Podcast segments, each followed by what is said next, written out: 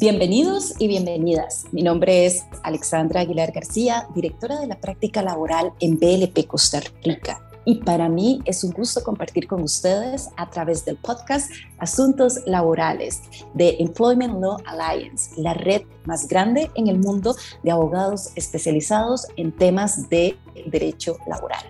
Les comento que el día de hoy tengo el gusto de que me acompañe mi colega Manuel Acevedo de la prestigiosa firma legal paraguaya Boga Abogados, quien es especialista en temas de derecho administrativo y derecho también migratorio. Hola Manuel, ¿cómo estás?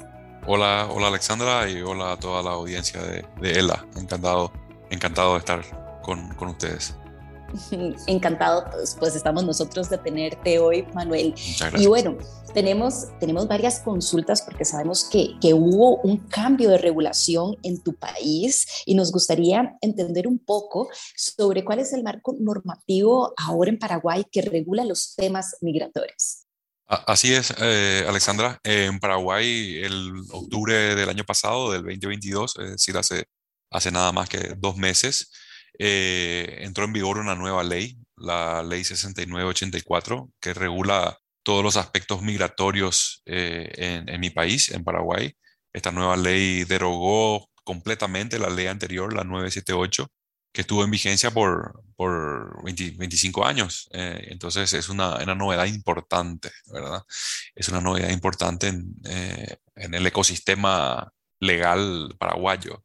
También es importante destacar que que esta ley, si bien está en vigor y está vigente y es aplicable, eh, aún, aún no tiene decreto reglamentario eh, en Paraguay, a diferencia que en otros países, eh, y al igual que en otros países, nosotros por lo general utilizamos los decretos reglamentarios para regular algunos aspectos que en el marco de la ley están, están regulados de manera de manera muy general.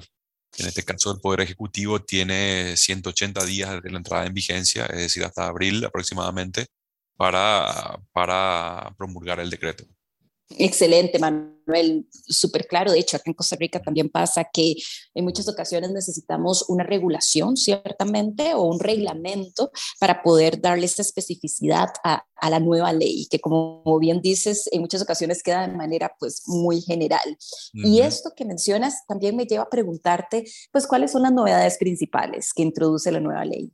Las novedades principales, eh, digamos, en términos generales, lo que se podría decir de la nueva ley eh, es que además de ser muy, muy extensa, es que eh, en nuestras primeras experiencias con, en trámites eh, quedó demostrado que es una, una, norma bastante menos burocrática que la norma, que la norma anterior y eso lo, lo veremos a, continuación a lo largo del podcast. Eh, digamos que esa yo creo que sería la, de la, del punto general a destacar el más, el más relevante quizás.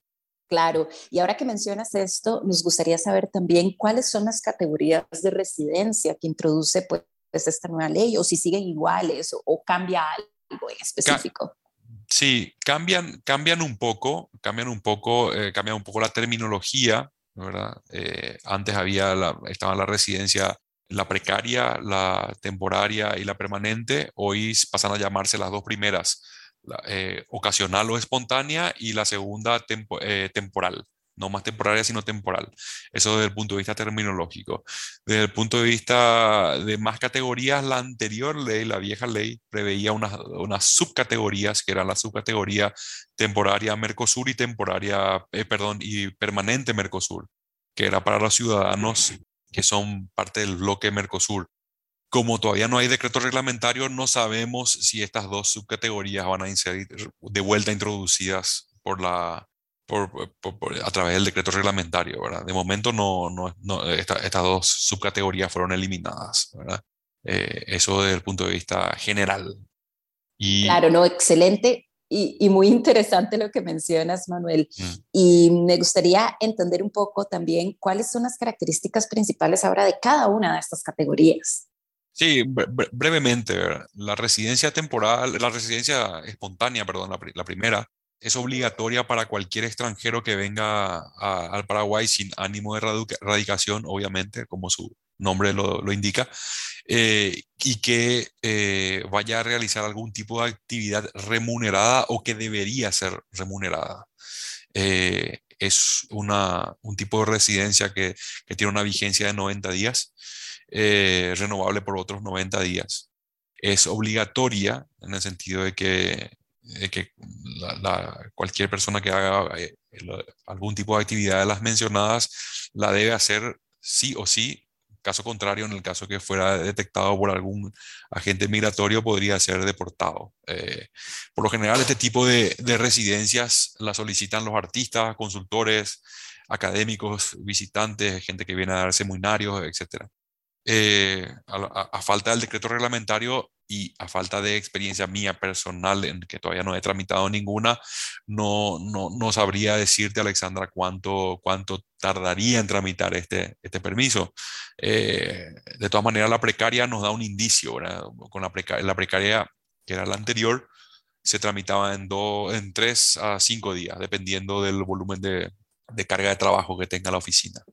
La residencia temporal, eh, para no extenderme mucho, esta, bueno, esta es obligatoria para quienes deseen estar en, en, Paraguay por un periodo superior a 180 días eh, y tiene una duración de dos años y eh, la novedad más importante quizás introducida por la nueva ley es que con la, temporal, con la temporaria, a diferencia que con la, con la, con la, temporal, a diferencia que con la temporaria, ya se puede obtener una cédula de identidad que le llamamos, llamamos nosotros, un, un DNI, un documento nacional de identidad.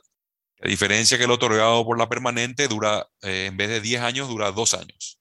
Pero esto es muy importante porque esto le permite al residente temporario con DNI paraguayo hacer muchas, muchas gestiones eh, y, eh, de orden práctico, como poder abrir una cuenta bancaria o poder formar parte de un directorio de alguna sociedad con, y tener uso de firma. O sea, uno puede ser miembro, ser parte de un directorio de una sociedad siendo extranjero sin DNI, pero no tendría capacidad de uso de firma. Eh, claro. Entonces, entonces antes uno tenía que tener sí o sí la permanente. La diferencia está en que con el, no hay ninguna diferencia sustancial entre el DNI otorgado por la permanente y el DNI otorgado por la temporal en términos de facultades, pero a efectos fiscales, la Agencia Tributaria Paraguaya o la Subsecretaría de Estado de Tributación, SET, eh, considera como residente fiscal solo a los residentes permanentes. Esta es una diferencia, quizás la única, pero es muy relevante. Mm, totalmente relevante, Manuel. Muchísimas gracias. Y ahora que estás hablando también sobre la participación de personas extranjeras, tal vez en, una junta directiva o con la capacidad de firma también, nos gustaría preguntarte ahora cuáles son los requisitos y los aspectos principales para solicitar la residencia permanente en calidad de inversor. Sí, para dar un poco de contexto, Alexandra, eh, bajo la nueva ley, quienes quieran optar por la residencia permanente deberán obligatoriamente primero cumplir con el plazo, o sea, cumplir con el plazo de duración de la residencia temporaria, es decir, al menos dos años. Eh, sin embargo, hay una excepción, que es que uno podría optar por la permanente de forma directa siempre y cuando uno declare que invertirá en Paraguay, o sea, en calidad de inversor. Eh, actualmente, al no contar con, al no contar con reglamento, eh, los requisitos para obtener la residencia en calidad de inversor son bastante básicos, son bastante simples y, y es bastante expeditivo el procedimiento. Por lo general, lo que se hace es presentar una declaración jurada, que la declaración jurada deberá contener un proyecto de inversión muy simple, diciendo el área en la que se va a invertir o la industria en la que se va a invertir. Eh, la inversión debe ser la inversión declarada, no hay que, no hay que hacer ningún tipo de, de aporte sustancial, ni mucho menos. Debe ser de al menos 70 mil dólares. Se debe declarar que se va a contratar al menos cinco eh, empleados de nacionalidad paraguaya ¿verdad? Y, y, nada, y indicar un cronograma de inversión, en cuánto tiempo uno realizaría esa inversión y nada más, ¿no? Eso se tramita, se tramita primero ante la oficina del SUACE, que es una dependencia del Ministerio de Industria y Comercio, encargada de atracción de inversiones extranjeras y de apertura de empresas. Y en el mismo SUACE hay físicamente hay una oficina de migraciones donde una vez obtenida la, el certificado de inversor, uno va a la, a la oficina de, de, migraciones eh, que está en el mismo edificio y empiezan los trámites para la permanente. Eso sí, el Ministerio de Industria tiene la facultad de fiscalizar que, la, que lo, lo, indicado en la declaración jurada se cumple o no en el tiempo indicado. Si así no se, lo hiciese, si así no, soy, no se hiciese, eh, el, el, MIC, el Ministerio de Industria y Comercio, puede solicitar a la Dirección General de Migraciones la cancelación de la residencia permanente del, del solicitante y, y, y, y, la Dirección de Migraciones podrá decretar la, la, la expulsión del, del inversor o del supuesto inversor. Claro, no, muy importante esto que mencionas y bueno, creo que la audiencia que quiere hacer eh, negocios por allá también está tomando nota sobre estos aspectos muy importantes con respecto a estos cambios y esto también me lleva a preguntarte, Manuel, ¿cuáles son los requisitos que han sido eliminados por la nueva ley? Mencionaste que es menos burocrática, pero si existen otros temas también relacionados que crees que sea de interés también para la audiencia conocer. Sí, hay dos, dos, dos, dos, dos dos trámites que se eliminan, ¿no? dos requisitos que se eliminan bajo la nueva ley. Que uno es el certificado de vida y residencia, que era una suerte de huevo y la gallina, ¿verdad? Eso era, ese era un trámite local que tenía que hacerse aquí ante la, ante la, ante la dependencia de policía o la comisaría, le llamamos aquí en Paraguay, del lugar donde el extranjero solicitante fija domicilio, ¿verdad? Y era, era un tema como, como, ¿cómo decirlo? Eh, era muy de difícil tramitación, sobre todo en los últimos tiempos, por todas las, todas las leyes antilavado y antifinanciación del terrorismo. Entonces, también el Ministerio de Interior y la policía se pusieron más estrictos con eso. Y entonces era requisito para obtener el certificado de vía y residencia es tener un contrato de alquiler. Pero era muy difícil obtener un contrato de alquiler para alguien que todavía no tuviese residencia. Entonces era como una suerte de paradoja, ¿verdad? Entonces no, era, eh, en los últimos tiempos sobre todo se volvió bastante complicado, ¿verdad? Entonces hoy en día ya, ya eso no, no es exigido. Siempre estamos hablando bajo la ley, lo que dice la ley. Puede, puede esto cambiar con, con el decreto reglamentario y volver a ser introducido por vía de decreto. ¿verdad?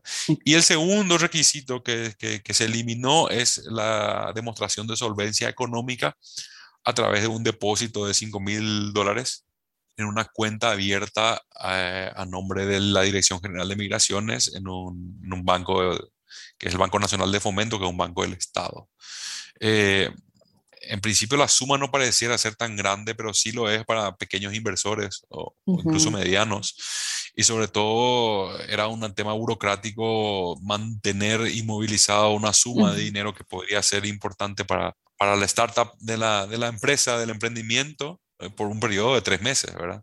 Y también era, era eh, creaba un poco de recelo también en algunos solicitantes el hecho de tener que depositar una cantidad de dinero en un país que no conoce, ¿verdad? Entonces, claro. esto, Totalmente entendible. Creaba algún tipo de duda o recelo por parte de las personas extranjeras, pero qué bueno que eso se logró quitar de alguna forma con, con, esta nueva ley. Ahora, también me lleva a preguntarte, ahora mencionaste un poco sobre eh, el periodo de tiempo que demoran los trámites, creo que era de la residencia temporaria, pero no sé si quieres mencionar un poco sobre las otros tipos de, categorías o, si tienes algún tipo de expectativa de que esto también vaya a cambiar. Sí, lo que suponemos es que la ocasional va a durar lo mismo que, que te tardaba a tramitar la precaria, que eran 3 a 5 días, dependiendo de la carga de trabajo. Y respecto a la temporaria y la, y la permanente, y el procedimiento dura 90 días. Podría durar menos si es que la carga no es muy alta, ¿verdad? De trabajo o en la oficina de migraciones, ¿verdad? Cosa que no está ocurriendo ahora porque hay, realmente hay un, hay un boom de solicitantes de residencia en Paraguay, ¿verdad? Porque por suerte, ¿verdad? Nuestra, nuestro perfil macroeconómico y nuestro perfil de inversión como país eh, mejoró bastante. Eh, se espera que durante el próximo gobierno Paraguay alcance finalmente grado de inversión, entonces probablemente el, el volumen incremente, ¿verdad? Entonces, pero se mantendría, en, principio la idea del, del, Estado, del gobierno es eh, no pasar de esos 90 días, ¿verdad? Obviamente. Si no, sería un esfuerzo en vano, ahora todo, todo el, de la ley nueva. Totalmente, y no, y ojalá que así pase, Manuel.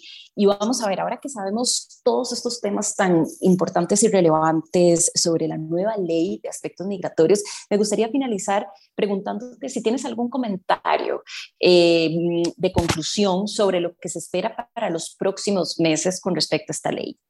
Sí, eh, como decía al principio, respondiendo, respondiendo a tu primera pregunta, Alexandra, eh, la ley otorga un plazo al gobierno de seis meses, 180 días para, para el decreto reglamentario. Eh, eso se cumpliría en abril, eh, que es justo el, mes en el cual hay elecciones generales en Paraguay y cambiaría el gobierno. Entonces, la idea del gobierno actual es adelantar eso y de acuerdo con, con información que obtuvimos, de, funcionarios de la, Dirección de Migraciones, eh, la idea es tener el decreto reglamentario para, febrero. Yo, yo, diría marzo, sería más razonable, pero, pero sí, febrero, antes de abril seguramente, ¿verdad? Esa probablemente sea la, novedad más importante para, los próximos meses. Y bueno, todo lo que mencioné a lo largo del podcast, que es que algunas cosas que, que actualmente no, no, no, son requeridas, quizás puedan volver a reintroducirse en, a través del decreto, pero digamos, no, no, creo, que, no creo que se vuelva atrás ya y, y, que se haga de vuelta más, eh, se, se, vuelva al, al, punto inicial de la vieja ley del mismo nivel de burocracia, no, no, no creo, no espero por lo menos eso. Claro, pues no, Manuel, excelente. Muchísimas gracias por estar el día de hoy compartiendo esta información tan importante. Bueno, gracias. Gracias a, ti, Alexandra. Excelente, Manuel. Muchísimas gracias. Y les recuerdo también que si desean contactar, eh, contactar a Manuel Acevedo en Paraguay o algún otro miembro de ELA, pueden ingresar al sitio web ela.lo. Además, se pueden inscribir para recibir invitaciones para nuestros próximos webinars y podrán descargar los documentos y contenidos de la biblioteca virtual de ELA o accesar al exclusivo Global Employer Handbook, donde van a tener información muy relevante de las distintas regiones. Y dicho esto, pues como siempre se nos ha pasado muy rápido el tiempo del podcast de asuntos laborales de Employment Alliance, la red más grande en el mundo de abogados laboralistas. Espero pues acompañarlos pronto en otro podcast. Se despide Alexandra Aguilar García desde Belpín, Costa Rica. Cuídense mucho. Hasta la próxima. Gracias.